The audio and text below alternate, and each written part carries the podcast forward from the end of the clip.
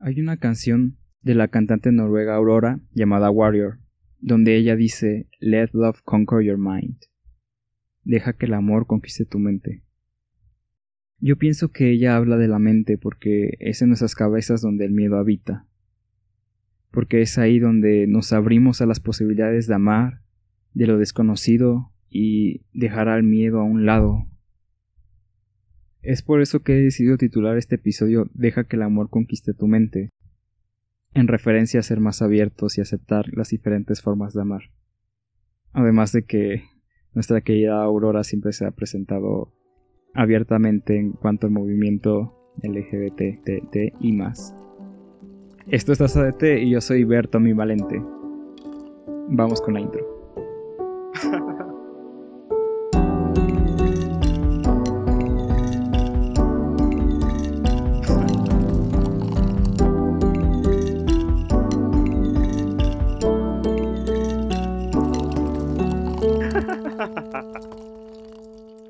Pieza musical que acaban de escuchar está hecha por Dayton King. Ya yo solo agregué mis risas porque Hannah Montana. La idea de este episodio es crear espacios donde se le dé visibilidad a la diversidad sexual y de identidad. A modo de marchar y celebrar este mes del orgullo, en esta ocasión vamos a estar compartiendo nuestras historias. Es importante que se hable de ello porque la diversidad existe y está entre nosotros, y siempre lo ha estado. Para este episodio solo vamos a abarcar la parte de las letras que representamos. No pretendemos hablar por alguien más y hacer siempre, eh, es nuestra intención, la invitación de que se sigan abriendo espacios y tengamos representación no solo de nosotros, sino de todas, todes y todos. Y espero en un futuro tener más diversidad en episodios donde hablemos de diversidad. Bueno, en esta ocasión, por primera vez en el podcast, no me encuentro solo, tengo un invitado que se llama Obito y bueno, le doy el espacio para que se presente con nosotros. Adelante. Hola, mi nombre es Obito, tengo 22 años de edad y me identifico con el pronombre de él y estoy muy feliz de estar como invitado el día de hoy. Muchas gracias por acompañarnos aquí. Bueno, recordar que mi nombre es Berto y igualmente yo me identifico con el pronombre de él y entonces vamos este, a estar platicando un poco, pero antes eh, siempre, bueno, desde el momento que conceptualicé el tener invitados, se me ocurrió la grandiosa idea de preparar un pequeño cuestionario que en teoría cualquier invitado que llegue a pisar este programa eh, debe contestar.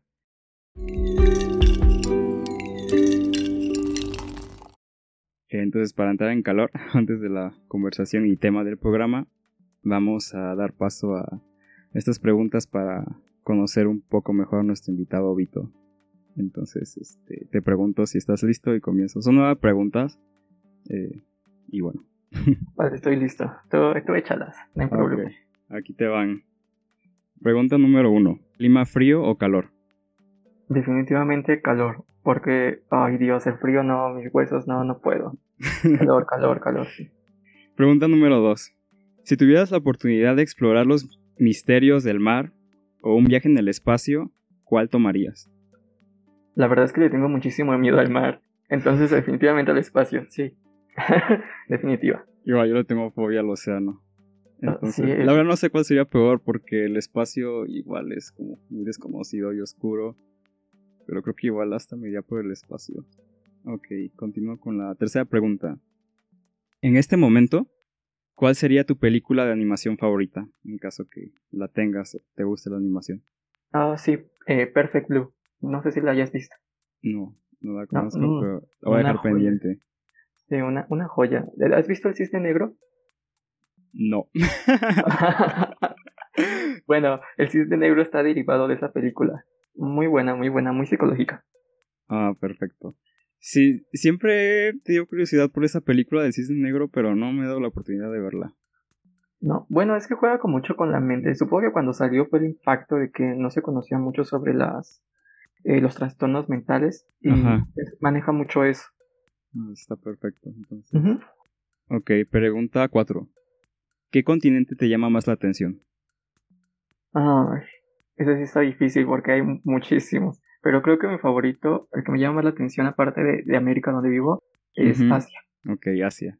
Más o menos estaba imaginando eso, jeje. Bueno, la pregunta 5 está derivada de esta, fíjate. Dice, ¿preferirías conocer un país de, de este continente que contestaste Asia, en este caso? Por un año, o sea, tienes la oportunidad de conocer un país de Asia por todo un año, pero no tienes la oportunidad de regresar jamás a Asia. O la otra opción es eh, tener dos semanas para visitar todos los países que tú quieras de Asia, pero igualmente ya no podrías eh, volver a visitar el continente. Wow. No, pues es sencillo, la de quedarme un año, porque no me impide viajar, ¿no? Durante ese año. Es un año, pero en un solo país de... Ah, en un solo país. Sí. Ah, igual, sí, me quedo ahí. ok, siguiente pregunta, la número 6. En este momento, ¿quién es tu artista favorito eh, musical? Shakira. Shakira. Sobre todas las cosas, Shakira. Mi diosa, mi reina, uff, mi inspiración. Es, en este momento y de siempre. ya sí, yo creo que para siempre. De siempre y para siempre. Perfecto. Eh, pregunta número 7. Mm, ¿Qué va primero, el cereal o la leche? No, el cereal. El cereal. Sí. Porque de hecho cuando echas el cereal, bueno, mientras le vas echando la leche, pues se va alzando el cereal y se sale. Y La leche primero no. Sí, yo lo que me he dado cuenta es que los que usan primero la leche es porque ya tienen medido. Uno que está acostumbrado a poner primero el cereal, si lo intenta hacer al revés, mm, precisamente pasa eso. eh, pregunta número 8. Mm, si juegas videojuegos, ¿Qué juego es el que recuerdas eh, con más cariño en la infancia y cuál sería eh, su contraparte actual? Ok, eh, sí, sí juego a videojuegos. No soy muy buena, pero desde niño, recuerdo con la PlayStation 1, uf, me desvelaba. Eh, y el que más recuerdo es Crash, Crash Bandicoot. No sé si alguna ah, vez lo has jugado. Sí, mm. conozco la profesión Crash. Una joya y actualmente cuando salió su remake y sus nuevos juegos, nos te imaginas cómo los gozo. Entonces, actualmente sigue siendo de mis favoritos. Junto con Resident Evil. Pero sí, Crash, Crash le gana todo. Crash. Y pregunta final número 9. ¿Cuál es el género de series que más disfrutas ver? Fantasía, misterio, drama, ciencia ficción. Sabes, a mí me, eh, me encanta el drama, entonces el drama para mí es vida. drama. Sí, drama con esto damos fin al pequeño cuestionario que realicé para que conozcan un poco más a nuestro invitado Vito. Y entonces sí, daríamos paso a, al tema de, de este episodio.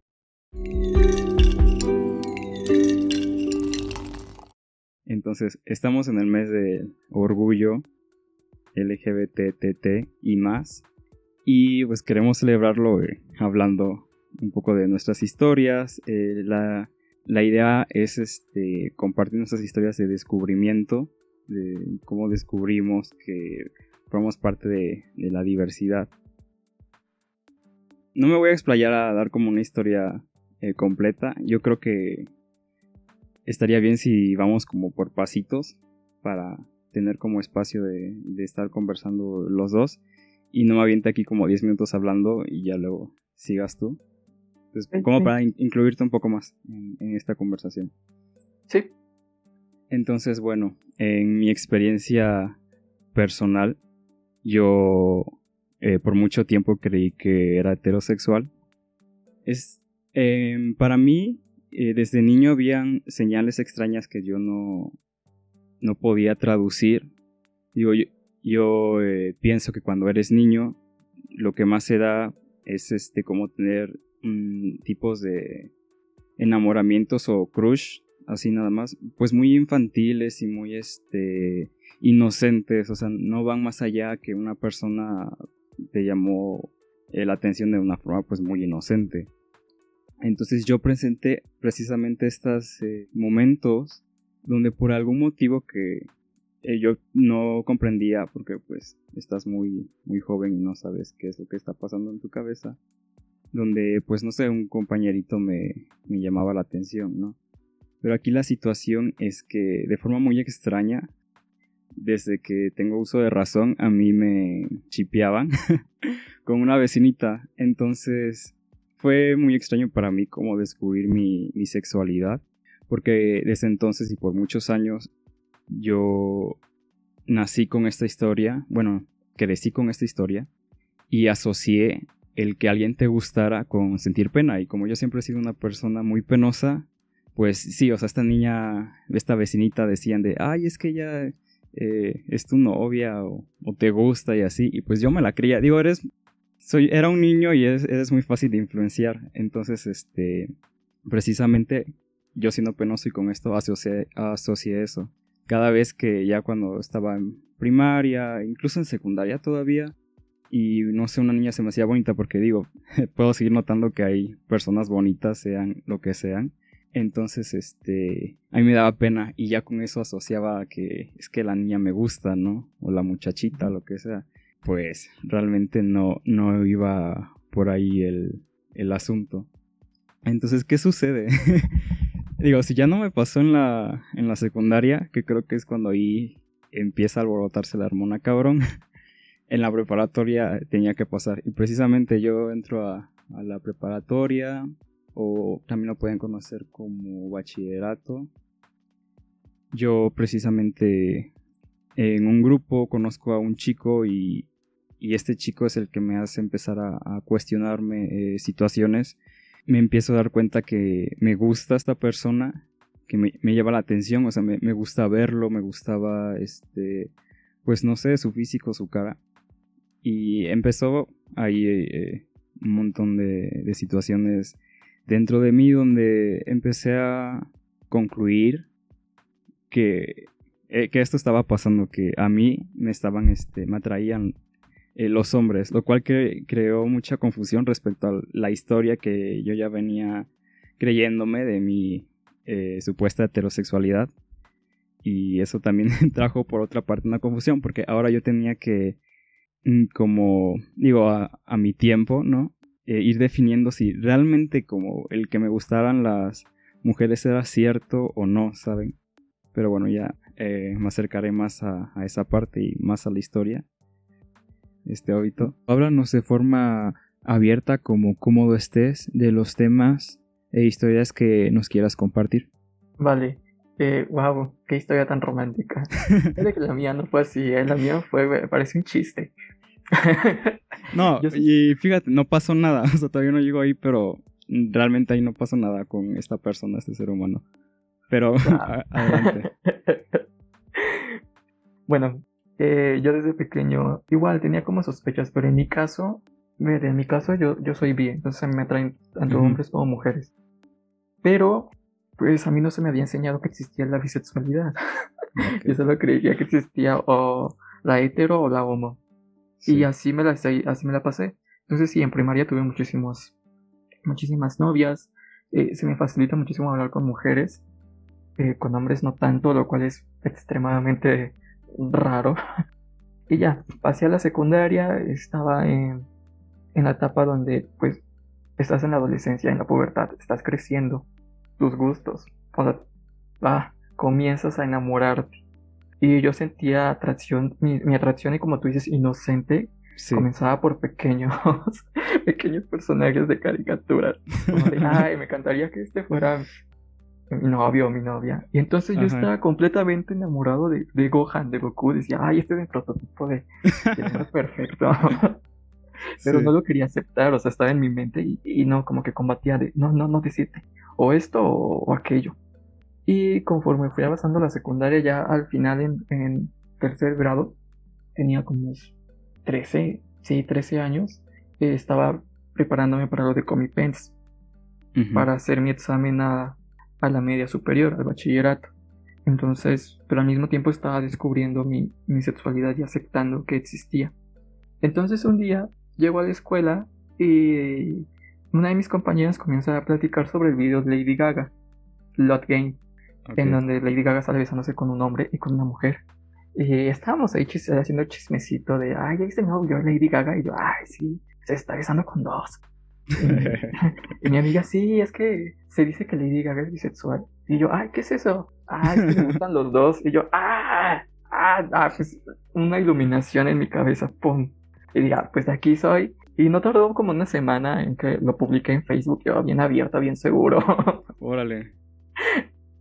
Y después mis padres me preguntaron que si me sentía bien. Y yo dije, ay, pues ya lo están sospechando, entonces se los voy a decir.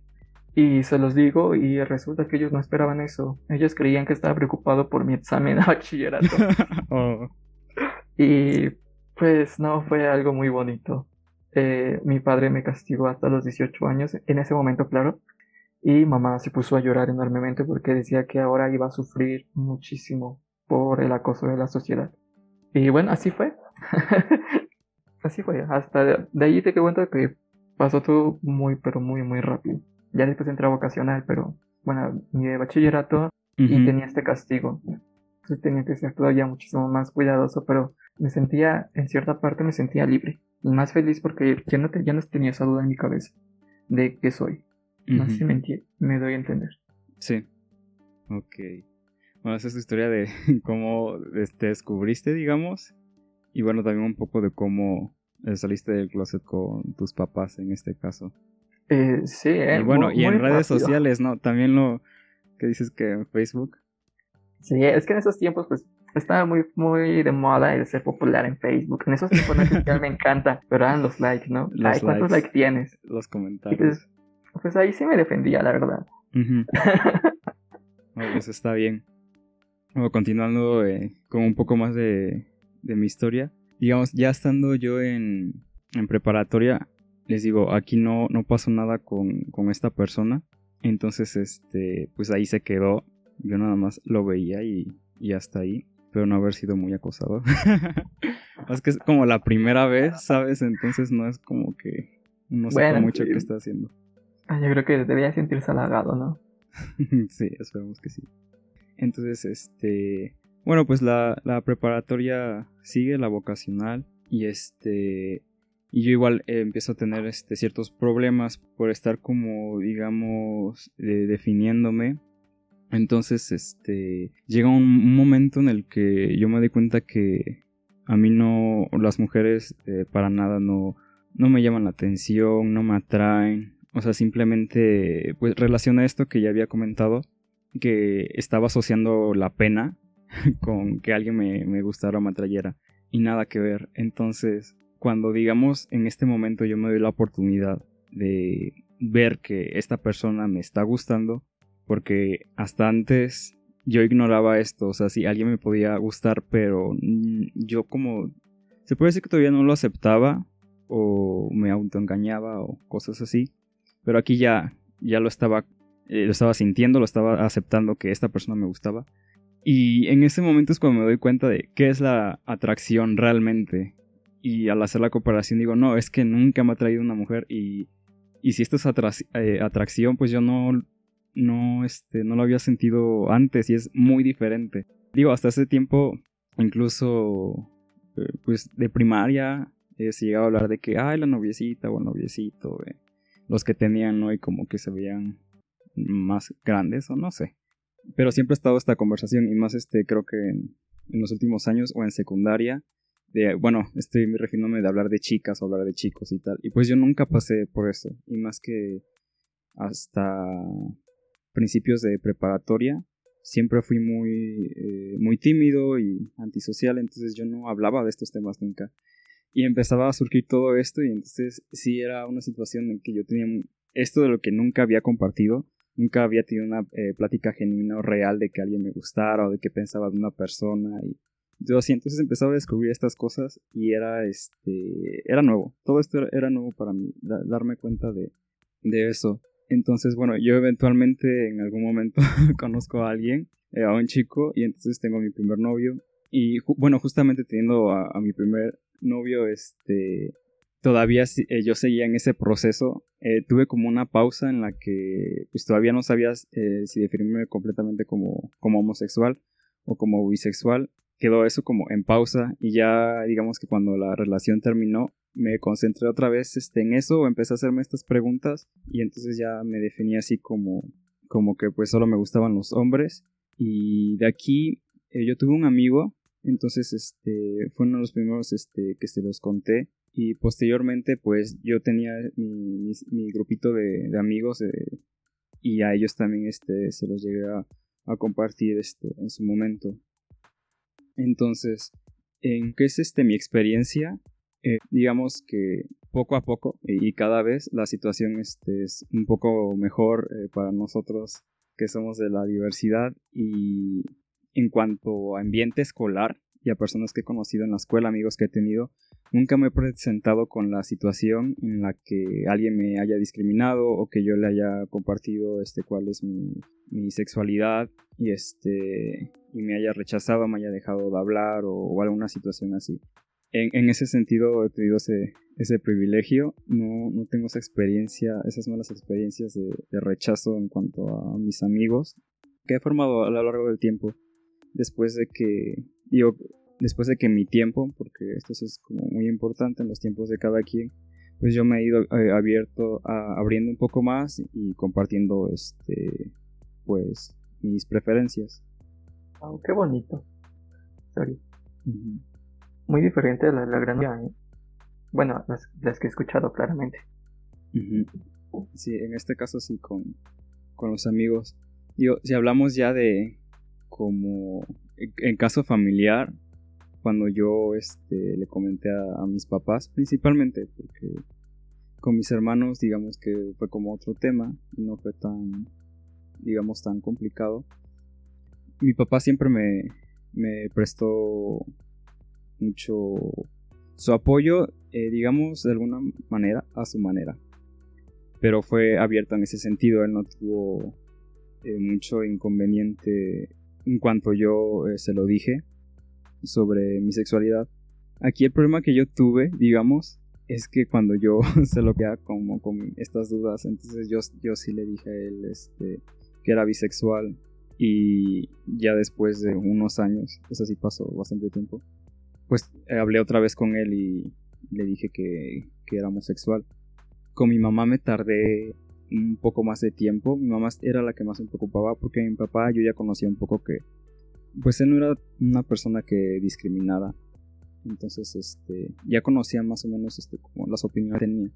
Y mi mamá era la que más me preocupaba y cuando se lo llegué a comentar a ella, igual fue difícil. Fue, la, fue lo más difícil que, he hecho en todo esto, como si hablamos de salir del armario. Y entre ella igual se puso muy triste. Y ya después este, fui con mi papá y ya se lo como... Lo, lo actualicé prácticamente. Pero sí, es, es diferente. A, a, cada persona lo vive de formas diferentes. Totalmente de acuerdo. Wow. Bueno, en mi caso no. Bueno, déjame recordar en qué me quedé. me quedé en la etapa de vocacional, ya recuerdo. Sí. Bueno, en esa etapa pues aún estaba castigado. No me dejaban salir para nada, a menos que fueran excursiones o salidas para la escuela, como ir a museos, a teatro o trabajos en equipo. Esa era mi única forma de salir. Pero yo como era todo un rebelde y me gustaba el drama, me gustaba vivir la vida tan, eh, pues sí, tan dramática, tan intensa, vivir el amor tan apasional, pues yo comencé a, salir con varios chicos. Sin embargo, pues no, no. Sin embargo, fue muy difícil para mis padres. Eh, no se los comenté, nunca le comenté cuántos novios tuve, cuántas veces salí, todo era escondidas. Sí. Y sentía una gran frustración, pero una frustración enorme de no poder, de ser una persona completamente distinta en la escuela, con mis amigos, cuando yo estuviera solo, a cuando yo estuviera con mi familia era demasiado frustrante, demasiado molesto, porque yo quería que me aceptaran, pero ya. Así como yo me acepté rápido, quería que ellos también me aceptaran de igual manera, y no lograba comprender en esos momentos la frustración y el miedo que ellos sentían. Entonces era una pelea constante con mis padres, de quién tiene la razón y quién no era una constante guerra. Después de muchísimos años, o sea, yo entré al bachillerato a los 14, a los 17, eh, a mis 17 años pasó un evento traumático en mi vida, que fue que tuve una enfermedad muy, muy extraña, en la que el foco principal era cáncer. Entonces eso fue como un boom en toda mi vida.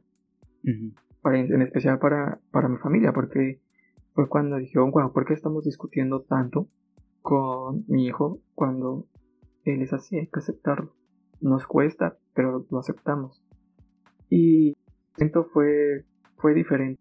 Ya había más aceptación, eh, les incomodó un poco claramente porque no estamos acostumbrados. Digo, cuando el padre tiene a sus hijos, lo que espera es pues que se case, que tenga hijos. Sí, como la heteronorma. Sí, y yo creo que pues sí, aparte de que es heteronormado, pues están, estamos tan a tantos años y vivió con eso que es uno hasta inconscientemente lo hace. Digo, yo me imaginaba de niño con mi primer novia ya casándome. Sí. Sí, igual me pasó. bueno, con el primer, bueno, con novias, pero con la niñita, ¿no? Que según me gustaba. con tu niñita de stripeo, ¿eh? stripeo. sí, de hecho fue muy, muy cabrón eso. Me imaginé toda la vida. Sí, a mí también me pasaba. Y bueno, eso fue como elemento traumático. Pero no es como que, ay, con, pues, como supieron que tenía cáncer, pues ya lo aceptaron porque se podía morir. No, no porque anteriormente ya había, ya había tomado terapia incluso con ellos. De hecho, yo sufrí de depresión durante muchísimos años, exactamente por este dilema. Sí. Este dilema de que me gustaban mujeres, me gustaban hombres, pero no podía relacionarme con hombres por el miedo que me había impuesto eh, incluso mi misma familia, familia externa, que me decía, ay, no te gusta el fútbol, seguramente eres... Mm.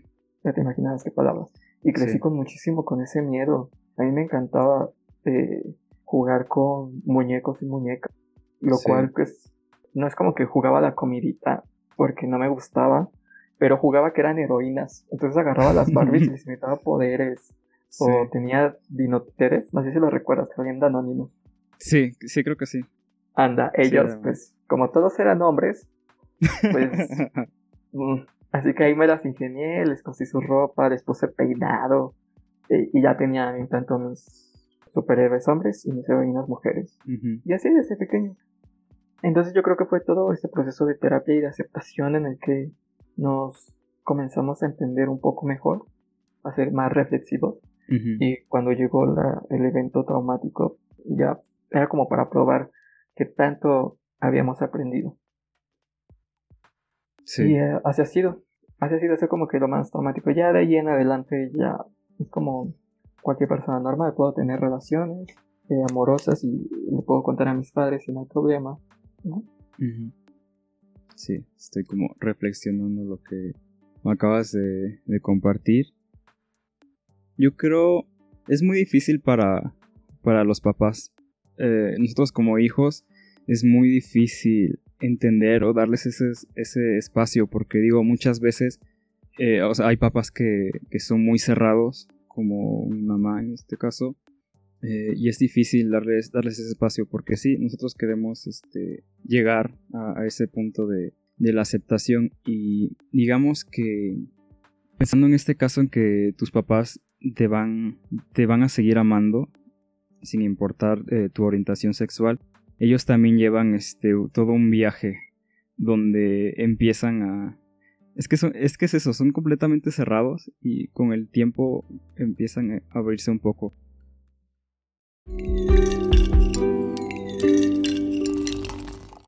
Amistades. Les habla Berto Editor. Bueno, este audio ya nos quedó un poco largo, entonces ya saben, de esos momentos en los que estás grabando un audio en WhatsApp y ya vas a llegar a los 4 minutos y entonces decides mandarlo antes de que llegue y acto seguido empiezas a grabar otro. Bueno, pues he decidido cortar este episodio y hacerlo en dos partes. Entonces, los siguientes tres minutos o sea que los subiré en breve al día siguiente. Y bueno, gracias por escucharnos. Cuídense y disfrútense mucho. Y nos escuchamos en la segunda parte de este TD Podcast.